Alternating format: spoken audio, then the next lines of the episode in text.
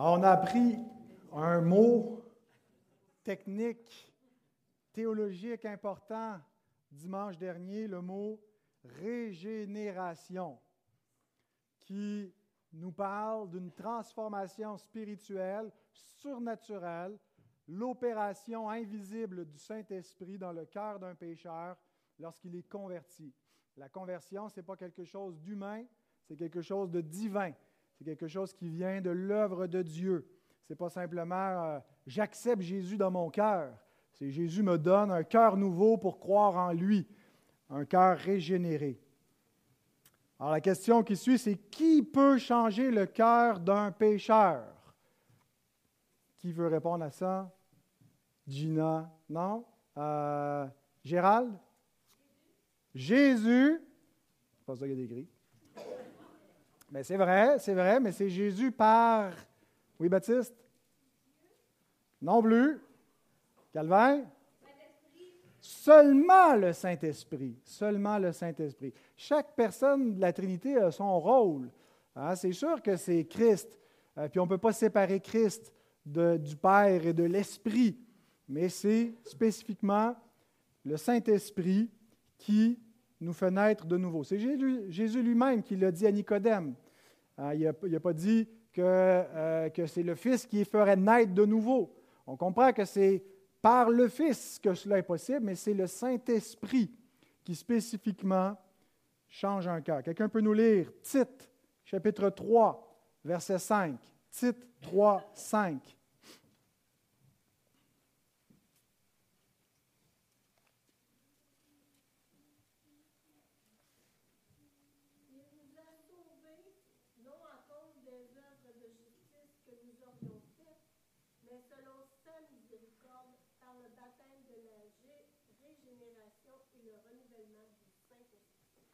Alors, portez attention sur ces derniers mots. Le, euh, le Juste avant aussi. Le bain. Le baptême de la régénération.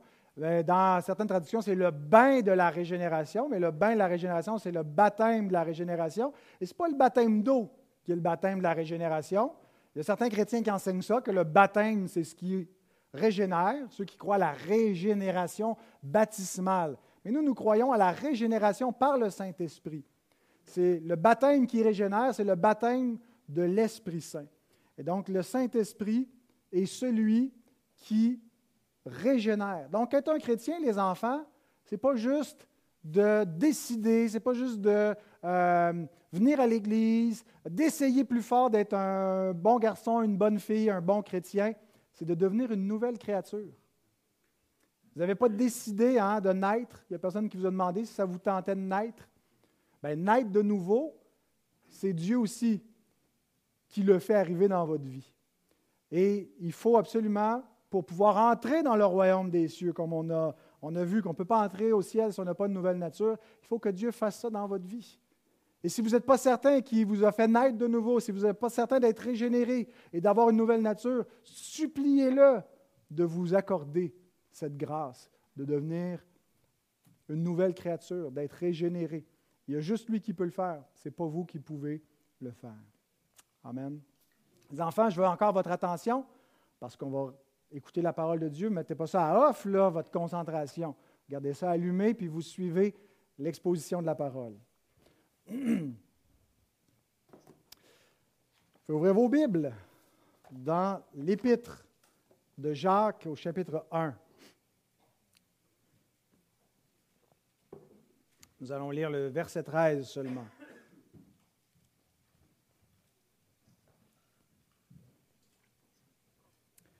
Que personne, lorsqu'il est tenté, ne dise C'est Dieu qui me tente car Dieu ne peut être tenté par le mal et il ne tente lui-même personne.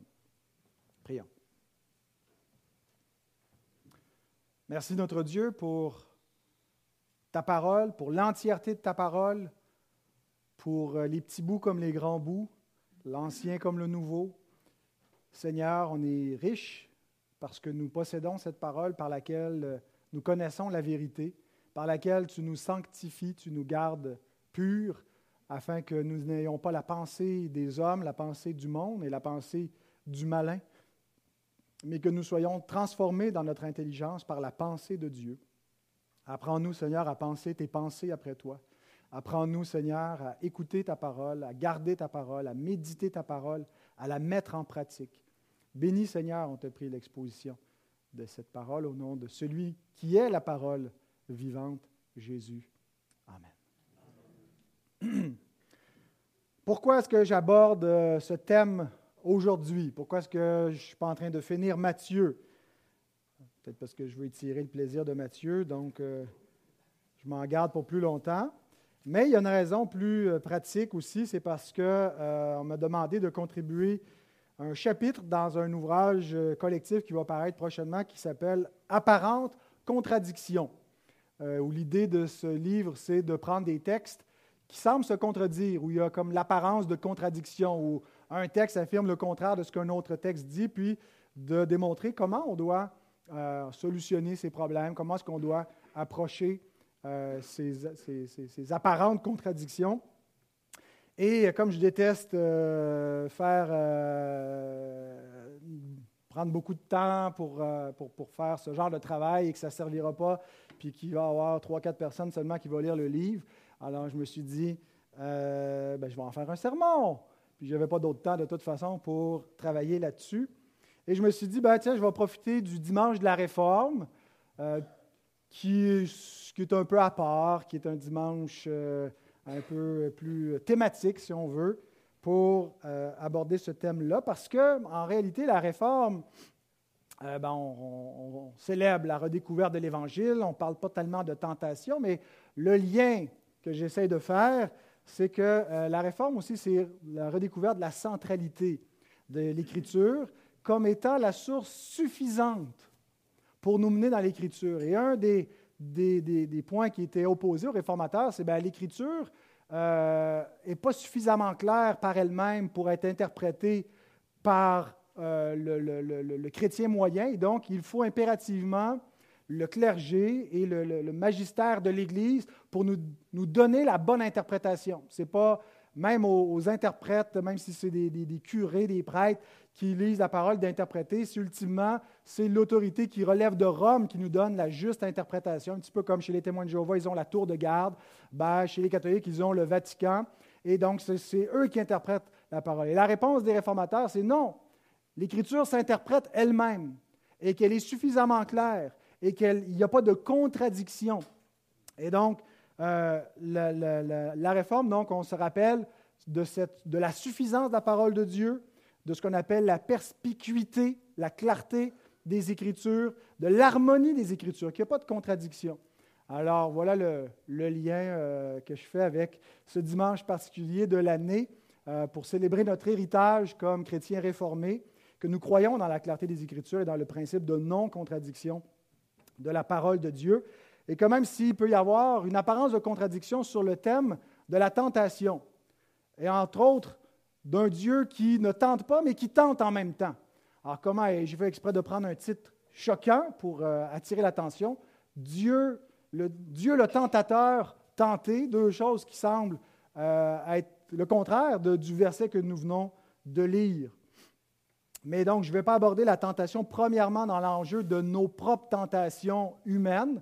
Bien sûr qu'on va toucher à cela, mais c'est surtout l'enjeu de la tentation par rapport à Dieu. Dieu tente-t-il et Dieu est-il tenté? L'Écriture nous dit que non, mais en même temps, l'Écriture nous dit que oui. Est-ce là une contradiction? Alors, je suis conscient, et ça, c'est mes deux points, finalement, Dieu le tentateur et Dieu tenté. que c'est un problème d'appeler Dieu le tentateur. Pourquoi? Bien, premièrement, parce que le verset que nous venons de lire nous dit le contraire. Dieu ne tente pas. Et deuxièmement, parce que c'est le diable qui est appelé le tentateur. Dans Matthieu 4, 3, dans 1 Thessaloniciens 3, 5. Alors, c'est un petit peu choquant de prendre un titre qui est donné au diable et de l'appliquer euh, à Dieu. Mais je n'appelle pas Dieu, l'Écriture n'appelle pas Dieu tentateur.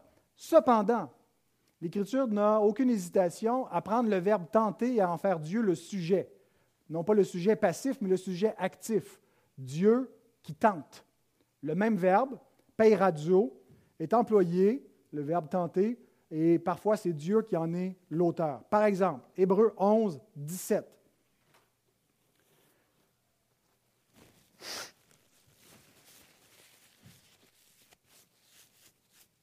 C'est par la foi qu'Abraham offrit Isaac lorsqu'il fut mis à l'épreuve. Le verbe mis à l'épreuve pourrait être traduit tenter. C'est le même verbe que Jacques emploie pour dire que Dieu ne tente personne. C'est le verbe peirazo. Et qu'il offrit son Fils unique, lui qui avait reçu les promesses. Ici, il nous est simplement parlé euh, au passif d'Abraham qui fut tenté, mais ça ne nous dit pas qui l'a tenté, mais c'est une allusion claire à Genèse 22, verset 1, où Dieu est l'auteur de cette tentation d'Abraham. Genèse 22, 1. Après ces choses, Dieu mit Abraham à l'épreuve. Le verbe hébreu, c'est nassa, qui est le verbe tenter. Et il lui dit, Abraham, il répondit, me voici. Donc, Hébreu nous dit qu'Abraham fut peiradé, tenté, et Moïse nous dit dans Genèse que Dieu nassa Abraham, mit Abraham à l'épreuve ou tenta Abraham. Comment n'est-ce pas une contradiction avec Jacques 1,13 Lisons encore que personne, lorsqu'il est tenté, ne dit c'est Dieu qui me tente, car Dieu ne peut être tenté par le mal, et il ne tente, il ne payera il ne payera d'é, il ne payera personne. Il ne tente lui-même personne. Alors la solution est simple, probablement que vous la connaissez déjà. En grec comme en hébreu, le verbe tenter a un double sens, le sens de tester ou de mettre à l'épreuve et le sens de séduire. C'est pourquoi nos versions françaises n'ont pas traduit que Dieu tenta Abraham, même si c'est le même verbe, et même si au niveau lexical, ça n'aurait pas été une faute de le traduire comme ça, mais ils ont interprété le verbe comme voulant dire Dieu l'a mis à l'épreuve, Dieu l'a testé, Dieu l'a éprouvé. Alors il existe deux types de tentations. Le grand euh, spécialiste de ce qu'on appelle la scolastique protestante, Richard Muller, euh, qui a écrit un dictionnaire sur l'usage des termes théologiques latins et grecs, explique ces deux types de tentations. Il écrit qu'il y a la tentatio seductionis, en latin, qui est la tentation séductrice ou épreuve de séduction, derrière laquelle se cache le dessein de Satan ou d'un autre agent malveillant pour attirer une personne dans le péché. Mais ce n'est pas le seul type de tentation, il existe aussi la tentatio probationis, qui est la tentation probatoire ou épreuve de probation, qui vient de Dieu et a pour intention de tester et de renforcer la foi et l'obéissance d'un croyant. Alors, Dieu tente-t-il ou ne tente pas? Ben, ça dépend de quelle tentation nous parlons. Dieu ne fait jamais de tentation de séduction. Il n'y a jamais d'intention malveillante où son but serait de séduire, de tromper et de faire pécher une personne. C'est contre sa nature d'agir ainsi parce que Dieu est bon. Il ne peut pas se renier lui-même, il ne peut pas agir de façon contradictoire avec ce qu'il est. Alors Dieu ne tente pas dans ce sens-là. Cependant, l'Écriture nous montre de façon manifeste que Dieu tente des tentations de probation. Il met à l'épreuve, il teste, il éprouve. Ce qui nous amène à notre propre expérience, nos tentations, nos épreuves. Et cette prière que nous sommes appelés à faire dans la sixième pétition, lorsque notre Seigneur nous apprend à prier dans le Notre Père, et nous enseigne, Matthieu 6, 13, Ne nous induis pas en tentation, mais délivre-nous du malin. Comment faut-il comprendre cette prière avec déjà les informations que nous avons, que un, Dieu tente pas dans un sens de séduction, mais Dieu tente dans un sens d'épreuves. La première chose qu'on peut dire, c'est que cette prière ne signifie pas que nous pouvons éviter toute tentation, toute forme d'épreuve. Et quand on prie cela, on n'est pas en train de dire à Dieu d'empêcher quelque épreuve ou toute épreuve de nous atteindre. Parce que l'épreuve de la foi est voulue par Dieu et elle est nécessaire pour notre croissance spirituelle. Alors, de demander à Dieu qu'il n'y ait jamais aucune épreuve dans notre vie, hein, c'est un petit peu comme si on ne voulait pas que Dieu fasse croître notre foi. On ne voulait pas euh, le, carburant qui nous est nécessaire pour progresser. Alors, quand on dit ne nous induis pas en tentation, ce n'est pas une demande qui ait aucune épreuve. Pierre écrit 1 Pierre 1, 6 et 7 il dit, c'est là ce qui fait votre joie, quoique maintenant, puisqu'il le faut. Il y a une notion de nécessité. Puisqu'il faut quoi? Que vous soyez attristés pour un peu de temps par diverses épreuves. Pourquoi? Afin que l'épreuve de votre foi, plus précieuse que l'or périssable, qui cependant est éprouvé par le feu, ait pour résultat la louange, la gloire et l'honneur lorsque Jésus-Christ apparaîtra. Pierre compare ce qui a le plus de valeur pour les hommes, l'or éprouvé par le feu, les richesses de ce monde, qui a bien peu de valeur en comparaison avec une foi éprouvée. L'or devient plus précieux lorsqu'il est éprouvé. Pourquoi? Parce qu'on le débarrasse de son impureté, de ses scories. Et on l'éprouve comment? Par le feu. Ben, de la même façon, la foi est éprouvée, se purifie, se débarrasse de ses impuretés par le feu de l'épreuve. La vie chrétienne va venir avec des souffrances de toutes sortes, de toutes sortes de couleurs, des épreuves qui sont voulues par Dieu, qui ne sont pas contraires à son plan, qui ne sont pas contraires à sa bonté pour vous, qui ne sont pas contraires à sa bienveillance, à son amour. Et sachez, mes frères, mes sœurs, que ça va faire mal, que l'épreuve voulue par Dieu est comme le feu. Il y a une douleur, il y a une souffrance qui lui est associée. Et Dieu va utiliser toutes les souffrances de votre vie dans, un, dans le contexte de la vie chrétienne où vous allez, comme tous les hommes, être exposés à la souffrance, mais vous allez devoir les vivre comme Christ en endurant patiemment la croix. Dans le mariage, dans la souffrance d'élever une famille, des enfants, dans, dans les épreuves du quotidien, de la maladie, des relations parfois tendues, des imprévus de l'existence. Dieu veut ces épreuves. Dieu utilise notre limite pour purifier notre foi. La foi en a besoin pour croître, pour s'améliorer, se renforcer. Alors cette prière, qu'est-ce qu'elle signifie quand on dit ne nous induit pas en tentation Si elle ne signifie pas qu'en priant cela, on peut éviter toute tentation. Voici la réponse de Kent Hughes à la question qu'est-ce que signifie cette prière? La bonne façon de prier dans la tentation ne consiste pas à demander que nous soyons délivrés de toute tentation, car il est nécessaire de l'affronter de la surmonter pour la santé de nos âmes. Mais la prière appropriée consiste à demander à Dieu de nous délivrer des tentations trop fortes et en reconnaissant que nous sommes faibles et susceptibles de plier sous l'épreuve. Donc on demande au Seigneur de nous aider à triompher dans la tentation. On lui demande de ne pas nous abandonner à nos faibles ressources dans la tentation, mais de nous secourir et de nous donner la grâce de tenir bon, de rester fidèle et de supporter patiemment. On demande la grâce de persévérer. On apprend par cette prière qu'on a besoin du secours de Dieu pour réussir ces épreuves pour tenir bon.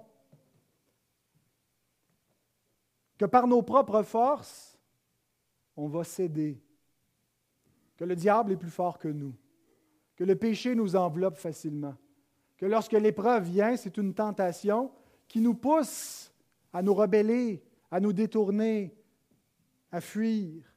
Mais nous ne voulons pas. Alors on implore Dieu, aide-moi.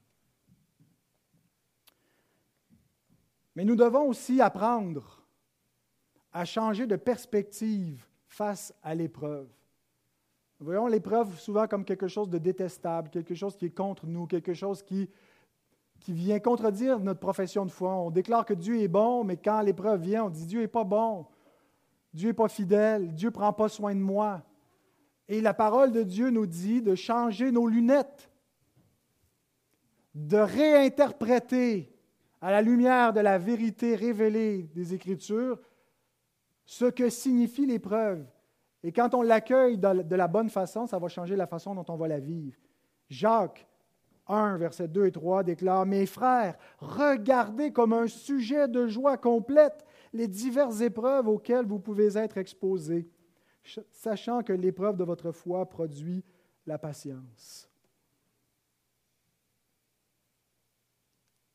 Je peux le dire du haut de la tribune, c'est facile. Je sais que si je vous visite pendant que vous êtes dans la souffrance, physique ou psychique, et puis je vous dis, réjouis-toi, mon frère, ma soeur, regarde comme un sujet de joie complète cette tribulation, cette souffrance, parce qu'elle est utile, elle est là pour ton bien. Vous allez peut-être me demander de ne pas vous faire une autre visite pastorale, mais essayons de nous rentrer ça dans la tête, que ce soit notre perspective, qu'il ne faut pas voir les épreuves comme un sujet de tristesse complète, de désarroi, mais de quelque chose qui est utile, qui nous rend plus dépendants de Dieu et qui nous façonne pour qu'on ressemble davantage à Christ dans notre patience, dans notre persévérance, dans notre douceur. Ça fait partie de notre sanctification progressive. Alors, il ne faut pas seulement prier pour que Dieu enlève l'épreuve, mais pour que Dieu fasse son œuvre en nous dans l'épreuve. Écoutez, si le Fils de Dieu qui était sans péché a été rendu parfait par la souffrance dans la tentation, c'est ce que nous dit l'Épître aux Hébreux, chapitre 5, verset 1 à 10. Comment il peut être rendu parfait? Il était déjà parfait. Mais ce n'est pas rendre parfait, pas seulement l'idée de tu étais pécheur, tu es devenu meilleur. Rendre parfait, c'est qu'il a appris l'obéissance. La nature humaine est pas, euh, euh, elle, a une finitude, mais elle n'est pas, pas complète en elle-même. Elle a une possibilité de progression, de changement, de croissance. Et même le Fils de Dieu, dans sa nature humaine, pouvait progresser de cette façon-là. Pas parce qu'il y avait des péchés, mais on peut être parfait puis devenir plus parfait parce que Dieu est en train de nous parfaire. Comment est-ce que le Fils de Dieu a connu cette croissance? Dans les choses qu'il a souffertes, dans les tentations qui l'ont éprouvées. Alors si l'homme parfait, le Fils de Dieu, n'a pas été soustrait à l'épreuve, qui croyons-nous être? pour pouvoir nous soustraire à cette discipline, pour la refuser?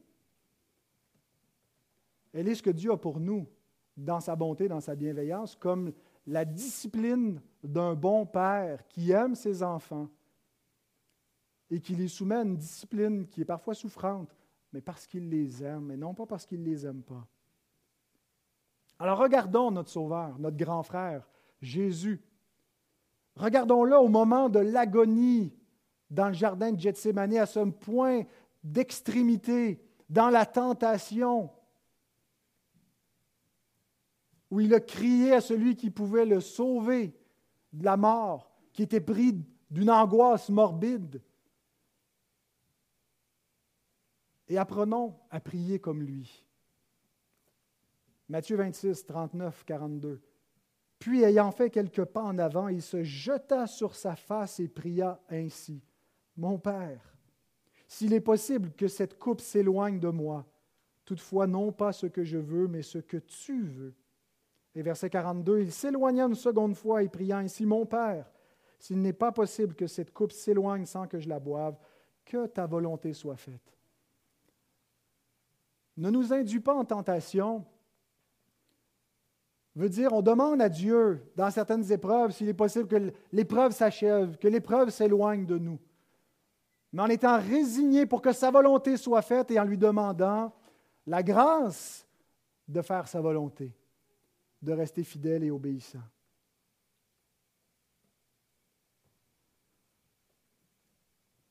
Et voici la promesse qui nous est faite.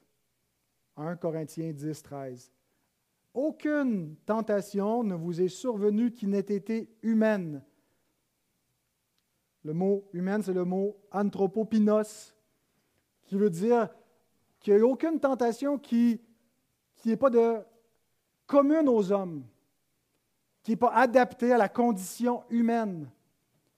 Il n'y a rien qui finalement qui est surhumain. Des fois, on dit cela, c'est surhumain, puis si ça continue, je vais mourir. Mais même les tentations qui nous tuent, c'est des tentations humaines.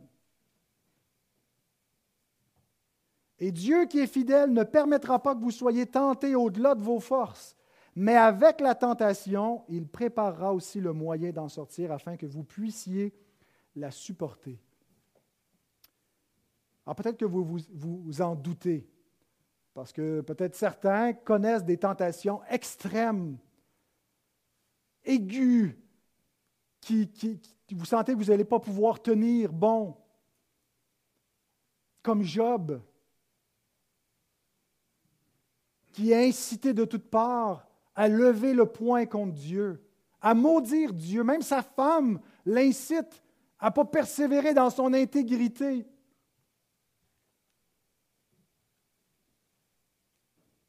Mais il tient bon.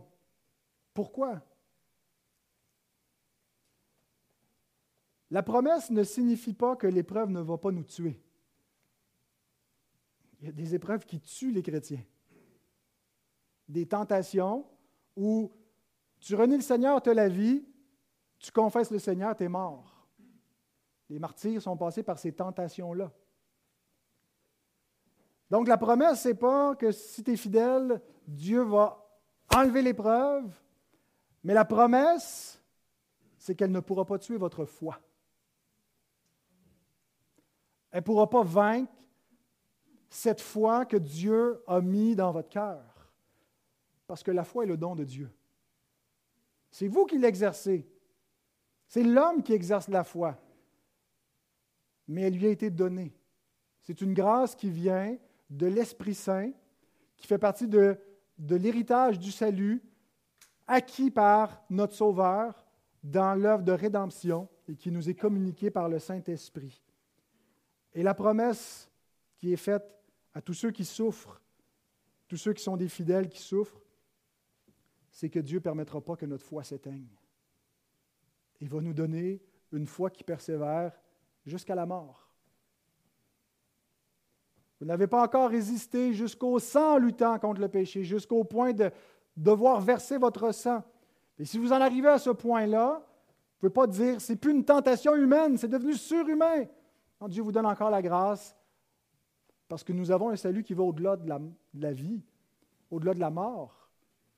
Nous avons l'assurance que ni la vie ni la mort peuvent nous séparer de lui et de son amour. Alors, est-ce que tu es encore vivant? Est-ce que tu as encore la foi? Tu démontres, malgré toute la souffrance de ton épreuve, de cette tentation, que cette promesse est vraie, que Dieu ne t'a pas abandonné, et qui te donne le moyen de supporter et de persévérer. Tu aimerais ça peut-être que ça soit plus intense, le moyen, plus évident, mais cette petite foi vacillante qui tient bon, ben, c'est la grâce de Dieu.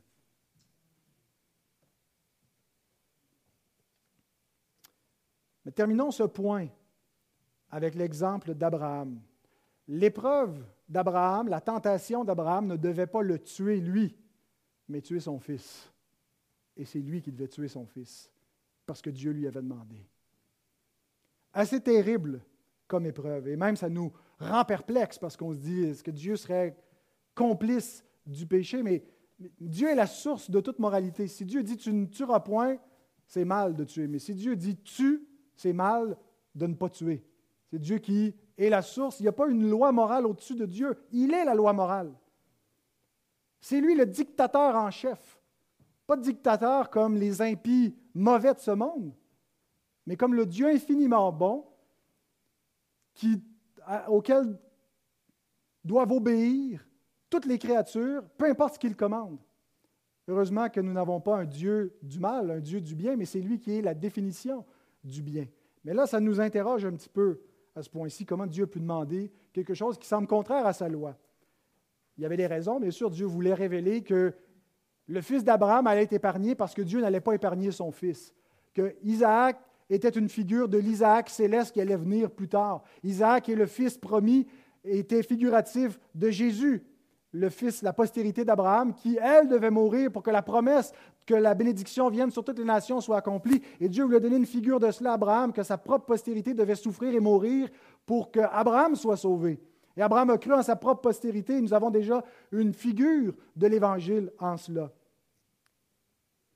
Relisons verset, ou lisons pour une première fois, Hébreu 11, 17 et 19.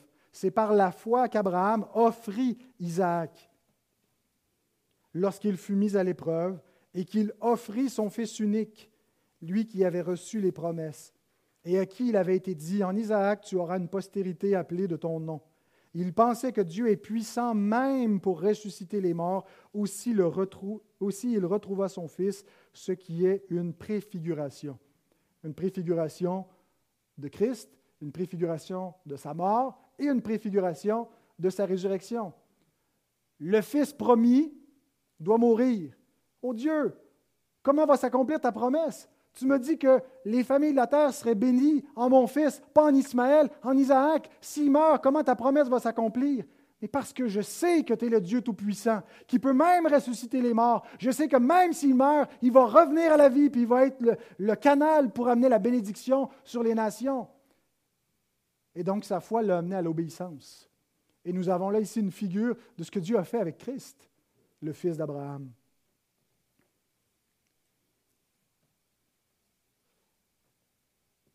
Voici quatre observations du prince des puritains concernant cet épisode.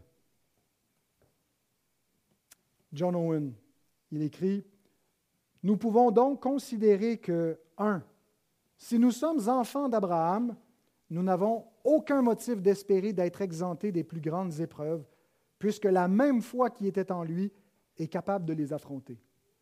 Avez-vous la foi d'Abraham? Parce que si vous n'avez pas la foi d'Abraham, vous ne pouvez pas être sauvé. Je ne parle pas le degré, avez-vous autant de foi qu'Abraham, mais avez-vous une foi de la même nature que Abraham le croyant? Parce qu'il faut la foi d'Abraham pour être sauvé. Ce n'est pas suffisant que d'avoir un héritage juif ou il faut être comme Abraham, un croyant. Ben, Owen dit ceux qui ont la foi d'Abraham doivent s'attendre à avoir aussi les épreuves d'Abraham. Que la foi, leur foi va être éprouvée. Et nous voyons que cette sorte de foi-là, pas la vaine foi qui vient des fausses religions, la foi qui vient de Dieu, la foi qui est un don du Saint-Esprit, peut être éprouvée par les plus grandes épreuves et tenir bon. Vous vous dites, ma foi ne tiendra pas. Bien, si c'est la foi d'Abraham, elle ne dépend pas de ta force, elle dépend de la grâce de Dieu. Et tu tiens encore? Comment tu l'expliques? Toi qui es faible, toi qui, qui, qui, qui cède à toute tentation, comment est-ce que tu peux être encore un croyant? Ben, c'est parce que ce n'est pas de toi, c'est un don de Dieu. Tu as une responsabilité pour garder, entretenir et garder ta foi pure. Mais sachez ceci, premièrement, c'est que votre foi va être préservée, peu importe l'épreuve. Deuxième remarque, nous n'avons aucune raison de craindre les épreuves les plus féroces et les plus sévères qui peuvent nous arriver, ayant un si grand exemple de ce que la foi est capable de nous faire traverser victorieusement toutes ces épreuves. Ah, il ne faudrait pas qu'il m'arrive le martyr parce que c'est sûr que je renierai le Seigneur. Ben, ce n'est pas l'expérience que tu fais aujourd'hui présentement de la foi qui t'assure de comment tu vas vivre les épreuves de demain. Chaque jour suffit sa peine. Quand tu seras rendu à la rivière, Dieu te donnera la grâce de la traverser. Quand tu seras rendu à ce degré d'épreuve, dépend encore du secours du Seigneur. Mais il ne te laissera pas tes, propres, à tes propres forces. Et nous voyons donc que nous n'avons pas de raison de craindre les épreuves les plus féroces. Avançons avec une confiance, une quiétude dans la vie, sachant que notre Dieu est fidèle et qu'il ne nous abandonne pas. Troisième remarque, les difficiles devoirs d'obéissance qui sont fondés sur le commandement divin et la persévérance de la foi dans les épreuves auront une récompense présentement dans cette vie. Pour qui observe tes commandements, la récompense est grande. Psaume 19, 12. La fidélité, la foi d'Abraham a été récompensée. Et Dieu laisse pas ad vitam aeternam ses enfants dans l'épreuve. Même ceux qui en meurent, euh, ils n'ont pas connu juste une vie de souffrance et de misère. Hein? Puis, euh, vous dites, ben, c'est pas vrai, ils ne sont pas récompensés dans cette vie, mais leur foi l'est, parce qu'ils ont été des, des exemples fidèles, ils sont un encouragement pour d'autres qui vont souffrir, et immédiatement, après cette épreuve qui a mené jusqu'à la mort, ils ne sont pas séparés de Dieu par la mort, au contraire, ils sont réunis. Et dernière remarque, même si la mort semble détruire l'une ou l'autre des promesses faites à l'Église, rien ne doit ébranler notre foi, puisque nous croyons à la résurrection des morts. Alors même si la mort arrive, ben, ça ne change rien à la fidélité de Dieu, parce que notre promesse n'est pas simplement pour la vie présente, mais pour la vie à venir. Et qu'il n'y a aucune créature qui peut nous séparer de l'amour de Dieu. Ce n'est pas juste vous qui vous gardez accrochés au Seigneur, c'est lui qui vous garde accroché à lui. Quelqu'un a dit hier, on avait des discussions autour de la pizza pendant qu'on mangeait dans le break. Puis, euh, des fois, on doute est-ce que je suis vraiment au Seigneur? Est-ce que je suis vraiment accroché? Je pense que c'est Roger qui a dit ça. Bien, si tu veux savoir, essaye de décrocher. Ceux qui sont accrochés sont accrochés de façon irrésistible, irrémédiable. C'est impossible de se décrocher de là. Pourquoi? Ben, parce qu'en partant, ce n'est pas toi qui t'es accroché là. C'est la grâce de Dieu. En voilà pour notre premier point. Dieu tentateur, Dieu qui éprouve. Le deuxième point, Jacques nous dit aussi que Dieu ne peut pas être tenté. Qu'en est-il?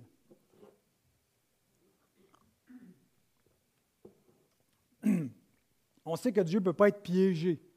On ne peut pas euh, le, déjouer, on ne peut pas lui cacher une information qu'il ne saurait pas, puis ainsi tromper Dieu, comme le serpent a réussi à faire avec l'homme et la femme euh, et avec nous-mêmes. Dieu ne peut pas être trompé de cette façon-là. Avant même qu'on ouvre la bouche, il connaît la parole qui est sur notre langue. Il ne peut pas non plus être séduit par le mal. Il n'y a aucune ténèbre en Dieu. Dieu est lumière. Il n'est que lumière. C'est une image pour nous dire qu'il n'y a, aucune connivence avec le mal, il n'y a aucune complicité avec le péché. Dieu n'est pas l'auteur du péché. Et que même si souverainement il l'utilise, il l'utilise pour le bien, il l'utilise pour sa gloire. Donc, de cette façon-là, Dieu ne peut pas être tenté par le mal, il ne peut pas être trompé par le mal, il ne peut pas être séduit par le mal. Mais qu'est-ce que ça veut dire lorsqu'on lit, par exemple, dans Deutéronome 16, vous ne tenterez point l'Éternel votre Dieu comme vous l'avez tenté à Massa, qui veut dire tentation. Psaume 78, 18 et 41. Ils tentèrent Dieu dans leur cœur en demandant de la nourriture selon leurs désirs. Ils ne cessèrent de tenter Dieu et de provoquer le Saint d'Israël. Ben, je pensais que Dieu ne pouvait pas être tenté. Pourtant, ils l'ont tenté activement. Dieu a été tenté par eux. Nombre 14, 22 tous ceux qui ont vu ma gloire et les prodiges que j'ai faits en Égypte dans le désert, qui m'ont tenté déjà dix fois et qui n'ont point écouté ma voix. Là, c'est Dieu qui parle, puis il dit que le peuple a déjà tenté dix fois. Alors, comment réconcilier cela avec le fait que Dieu ne peut pas être tenté, puis qu'il dit qu'il a été tenté? Tenter Dieu ne décrit pas un effet produit sur Dieu. Tenter Dieu décrit une action de l'homme, décrit une action perverse, décrit une, une, euh, une attitude de cœur une disposition chez l'homme et non pas un effet ou une réaction de Dieu.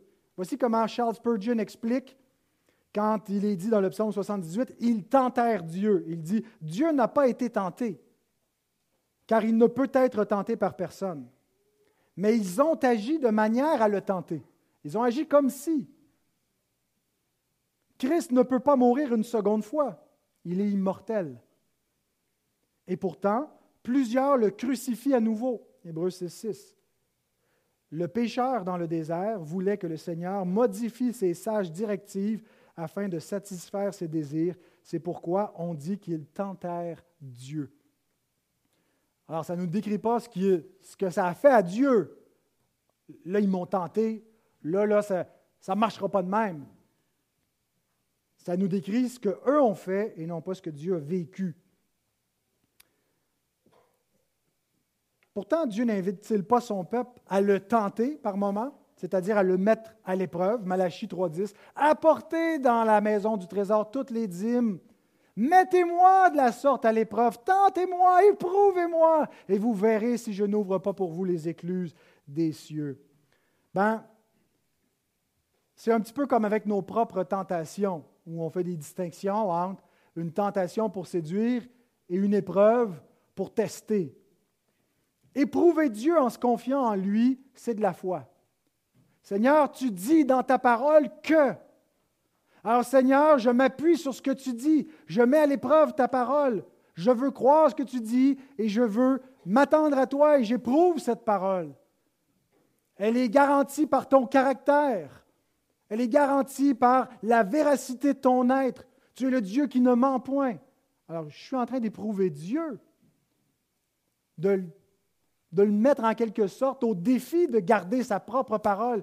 Pas de, défier Dieu, ça c'est de la foi, mais de l'autre côté, de défier Dieu, de rendre conditionnel mon obéissance. Je vais t'obéir si, et de lui tenir tête, et de déclarer qu'il n'est pas fidèle parce que c'est de la rébellion. Et c'est ça que ça veut dire tenter Dieu. Maintenant, il y a une question spécifique qui se rattache avec la question de tenter Dieu, c'est si Dieu ne peut pas être tenté, un, parce qu'il est invincible et inséduisable, qu'en est-il de Christ? Christ est Dieu. Comment a-t-il pu être tenté? Est-ce que sa tentation était réelle? Et ces tentations sont censées nous donner un certain réconfort pour qu'on comprenne que notre souverain sacrificateur a été tenté comme nous et qui sympathise, qui sait ce que c'est. Hébreux 4, 15, 16. Car nous n'avons pas un souverain sacrificateur qui ne puisse compatir à nos faiblesses. Au contraire, il a été tenté comme nous en toutes choses, sans commettre de péché. Conséquence, approchons-nous comment? Avec assurance du trône de la grâce, afin d'obtenir miséricorde et de trouver grâce pour être secourus dans nos besoins. Ah, il y a plusieurs euh, erreurs théologiques qui sont faites quand on arrive aux tentations de Christ. Pour essayer d'expliquer ce mystère. Dieu ne peut pas être tenté, Christ a été tenté, Christ est Dieu. Est-ce qu'il a été tenté, il n'a pas été tenté? Comment il a été tenté, puis il n'a pas été tenté? Et il y a deux grandes tendances erronées qui sont à deux extrémités. Il y a la tendance docétiste d'un côté, puis la tendance passibiliste de l'autre côté. Des termes techniques, mais le docétisme, c'était une, hérésie des premiers siècles qui ne euh, pouvait pas concevoir que le Dieu infini, pur esprit, soit venu dans la chair, parce que la chair est corrompue. Il ne peut pas y avoir d'union entre le spirituel et le charnel. Il ne peut pas y avoir d'union entre Dieu et, et l'humain de cette façon-là. Alors, les docètes il disait que Christ avait l'apparence d'un homme. Un petit peu comme quand il y a des apparitions dans l'Ancien Testament de l'ange de l'Éternel. C'est des théophanies, mais ce n'est pas qu'il a pris forcément à ce moment-là, de façon définitive, une apparence ou une, nature euh, qui, ressemblait à un homme quand Dieu apparaît sous une forme humaine. C'était transitoire. Alors, les, les docétistes disaient que Dieu était venu, mais Il y avait juste l'apparence d'un homme. Il n'a pas vraiment pris une, condition humaine, une vraie nature humaine. Il n'est pas resté un homme. Donc il niait, ultimement, l'incarnation. Et à la base, il y a une bonne intention. Souvent, les hérésies naissent de, de, ce qu'on veut défendre une vérité. C'est rare qu'on fait simplement mettre de l'avant une erreur, un mensonge. On vient grossir une vérité théologique, biblique, mais au point de déformer cette vérité-là parce qu'on oublie de la garder en harmonie avec d'autres vérités qu'on laisse de côté ou qu'on nie. Et ici, l'erreur ou la, vérité qu'on grossit, c'est qu'on veut affirmer l'impassibilité divine. Dieu ne peut pas souffrir, Dieu ne peut pas être tenté, Dieu ne peut pas être euh, affecté par les, subterfuges de Satan ou des hommes. Et on voulait affirmer aussi l'impeccabilité de Christ. L'impeccabilité de Christ, c'est non seulement que Christ était sans péché, mais qu'il ne pouvait pas pécher. Et c'est ce que nous croyons, c'est ce que nous confessons comme chrétiens réformés. Nous croyons que Jésus était impeccable. Non seulement qu'il était sans péché, mais qu'il ne pouvait pas pécher. Et donc, le problème quand on arrive avec la tentation, on dit dans le fond, c'était juste une espèce d'illusion. Il n'a pas vraiment été tenté parce qu'il ne pouvait pas tomber. En partant, les tentations étaient vouées à l'échec.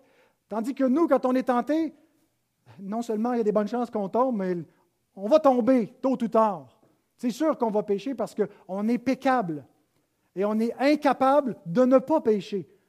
Pas dans le sens qu'à chaque occasion de pécher, on va pécher, mais forcément, tôt ou tard dans notre vie, on va pécher. Même une fois régénéré, on est incapable de ne pas pécher. Il faut attendre la résurrection pour devenir nous aussi impeccables, incapables de pécher.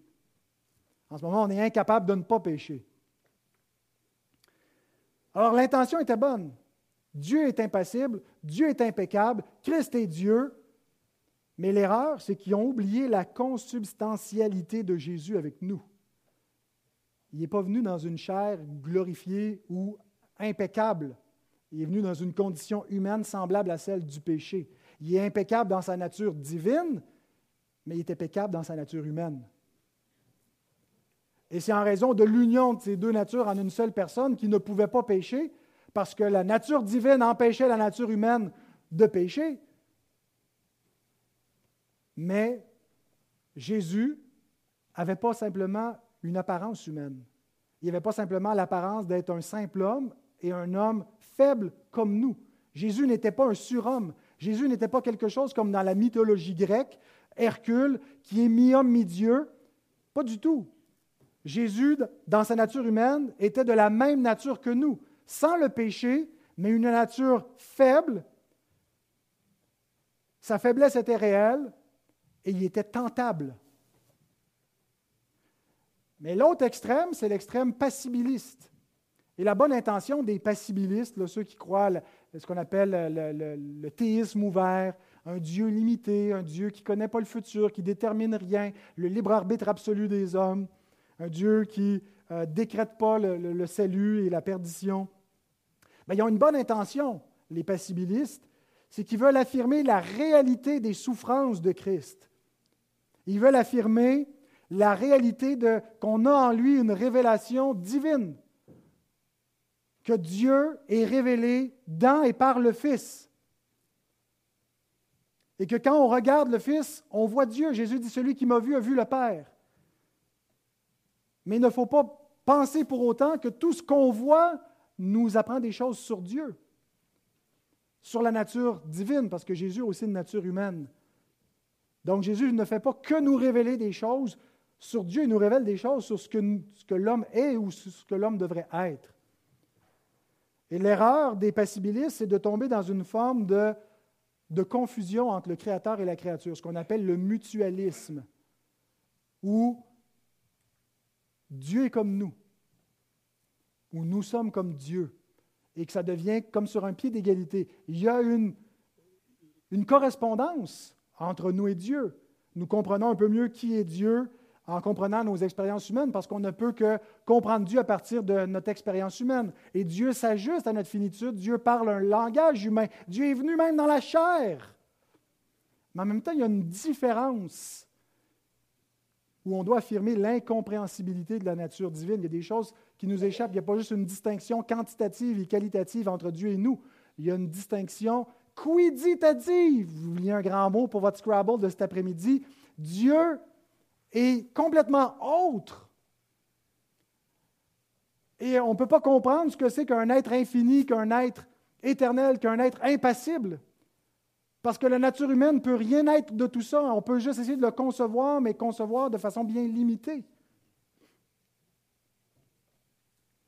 Et pour les passibilistes, pour eux, notre consolation dans nos souffrances, c'est de dire ben, Dieu a souffert lui aussi. La consolation, ce n'est plus l'Évangile. La consolation, c'est que Dieu est solidaire avec nous. Quand tu souffres, Dieu souffre. Quand tu pleures, Dieu pleure. Parce que Dieu est passible. Pour eux, la plus grande hérésie, c'est l'impassibilité divine.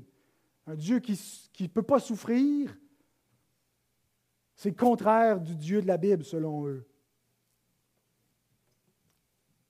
Alors maintenant, Jésus a-t-il souffert? Jésus a-t-il été tenté? Jésus est-il Dieu? Dieu est-il impassible? Dieu peut-il être tenté? Comment est-ce qu'on fait du sens de tout cela? Nous sommes devant une question complexe parce que en fait, on est devant un spécimen unique de tout l'univers. Un être qui est Dieu et qui est homme en même temps. Et comment Jésus a vécu la tentation, euh, on le comprend quand on comprend bien la relation entre les deux natures qui sont en Christ. J'aimerais juste vous citer, en terminant cette, euh, une portion d'un article que Kevin DeYoung a écrit pour euh, le journal théologique de Westminster en 2006. Un article où il répond sur les, passibilistes qui veulent nier l'impassibilité de Dieu. Et il écrit ceci, Tout ce que Jésus a fait ou ressenti ne révèle pas, il manque le mot pas, ne révèle pas automatiquement ce que Dieu est. Pendant un certain temps, le Fils de Dieu a fait toutes sortes de choses qu'il n'avait jamais fait auparavant, comme manger, dormir. Il ne sommeille ni ne dort, notre Dieu. Dieu n'a jamais dormi, mais celui qui est le Fils éternel de Dieu, qui n'a jamais dormi, a dormi dans une condition humaine. Ce qui ne témoigne rien de la nature éternelle de Dieu. En dormant, il ne nous révèle pas un attribut divin. Il ne vient pas d'ajouter un attribut à Dieu. Dieu dort finalement. D'après la doctrine de la communication des idiomes, les idiomes, c'est les propriétés. Les idiomes de la divinité, les idiomes de l'humanité. Christ a des idiomes divins et Christ a des idiomes humains. Puis il y a une communication de ces idiomes en une personne unique. On n'a pas deux Christ. On a un seul, une seule personne qui a les idiomes divins et humains en même temps, qui se communiquent à une seule personne. Alors portez attention à ce qui suit. D'après la doctrine de la communication des idiomes, ce qui est attribué à la nature divine ou à la nature humaine peut être attribué au Fils de Dieu. Mais ce qui est attribué au Fils ne peut pas être automatiquement attribué à la nature humaine ou divine, et ce qui est attribué à une nature ne peut pas être attribué à l'autre. Donc quand on dit, est-ce que le Fils de Dieu a été tenté? Oui. Il a été tenté dans les propriétés de sa condition humaine, est-ce que Dieu a été tenté? Non. Est-ce qu'il était Dieu? Oui. Est-ce que la nature divine a été tentée? Non. Est-ce que la personne Christ a été tentée? Oui. Cela signifie que si la nature humaine de Jésus faisait une sieste, nous ne pouvons pas dire que la nature divine faisait une sieste. Quand Jésus dormait dans la barque, ben, il avait l'œil ouvert divinement, puis il dormait humainement. C'est bizarre, hein? Ben oui, parce que là, il est Dieu puis il est homme en même temps. Qu'est-ce que vous voulez? Il n'a pas arrêté d'être Dieu. Il est resté Dieu. Tu ne peux pas arrêter d'être Dieu quand tu es Dieu. C'est impossible. Il est éternel. Il ne peut pas arrêter d'être ce qu'il est. Mais il est devenu homme. Et donc, il a connu cette même finitude. C'est le grand mystère de l'incarnation qu'on fête chaque année à Noël. Mais nous, nous pouvons dire que la personne du Fils faisait une sieste. Lorsque Jésus a pleuré, Jésus a vraiment pleuré, mais ce pleur ne peut être attribué à la nature divine comme une évidence. Sinon, vous arrivez à des conclusions absurdes sur Dieu comme Dieu qui meurt alors qu'il est immortel. Et il a goûté la mort, mais il est mort comme homme, lui qui est Dieu. Alors la question maintenant la plus importante, ce n'est pas comment Jésus pouvait être tenté. Et toute la mécanique de la communication des idiomes euh, dans un contexte d'union hypostatique, l'union dans l'hypostase, l'union des deux natures. La question la plus importante, c'est pourquoi il a été tenté. Et on arrive à l'Évangile. Jésus devait être comme nous en toutes choses, sans le péché.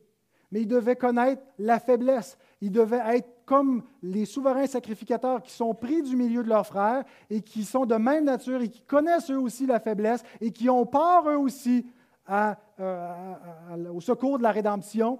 Euh, et donc Jésus a intercédé pour lui-même avant d'intercéder pour nous.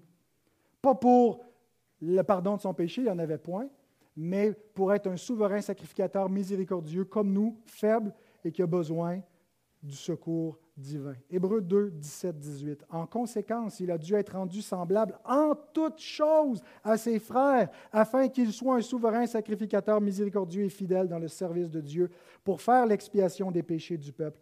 Car du fait qu'il a souffert lui-même et qu'il a été tenté, il peut secourir ceux qui sont tentés. Voyez-vous, votre grand frère, votre souverain sacrificateur, votre sauveur Jésus, ne s'est pas incarné dans une humanité ou dans une nature humaine glorifiée.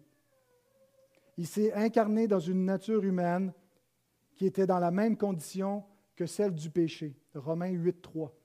Il est venu dans une chair semblable, euh, je pense le mot grec, à celle du péché. Elle était exactement comme celle du péché, sans le péché. Mais il n'était pas encore immortel, parce qu'il est mort il était, il il pouvait échouer théoriquement dans sa... S'il n'était que homme, il aurait pu échouer. Et son impeccabilité divine, le fait que la nature divine ne peut pas être tentée, séduite, ne peut pas euh, déchoir de quelque façon, n'a en rien diminué sa faiblesse humaine ou sa peccabilité humaine. Et il n'allait revêtir l'incorruptibilité humaine qu'après avoir réussi la tentation de probation que Dieu a placée devant lui. Accomplis cette mission, bois cette coupe, et après je te donne une nature humaine glorifiée. Mais il ne l'avait pas avant. Donc la tentation de Jésus et sa parfaite obéissance de toute sa vie sont vicariales, c'est-à-dire qu'elles ont été faites pour nous. Jésus est venu se soumettre à une tentation de probation parce que nous avons tous échoué la probation divine. À commencer par notre premier père Adam dans le jardin, qui devait garder l'alliance, qui devait garder le jardin, qui a échoué. Et la mort est entrée. Et tous ses descendants ont échoué avec lui. Et nous avons échoué les tentations qui sont venues par la suite. Nous avons été séduits par le diable et nous avons échoué les épreuves de Dieu. Mais Dieu nous a envoyé un sauveur fidèle qui devait être tenté, qui devait connaître la même souffrance et était limité aux mêmes faiblesses que nous. Et lui a réussi. De sorte que dans son triomphe, vous avez votre triomphe. Dans sa victoire sur la tentation, vous avez votre victoire et vous marchez maintenant dans ses traces. Et c'est pourquoi nous sommes appelés à porter nos regards sur Jésus, non pas sur nous-mêmes, non pas juste sur la nuée de témoins, quoi qu'on peut s'inspirer parfois des saints de la foi, mais ultimement sur le seul qui a été fidèle, le seul qui a conquis, Christ. Et ça n'a pas été sans opposition, ça n'a pas été sans douleur. Il n'a pas juste fait semblant de trouver ça difficile. Humainement parlant, il a connu cette souffrance-là comme un simple homme et il a remporté cette victoire pour nous. Alors en Jésus-Christ, toutes les tensions et toutes les tentations sont résolues. Amen. Alors, je sais que j'ai dépassé mon temps. Ghislain, c'est à toi la mission pour euh, faire un wrap-up, nous finir ça à 11h30.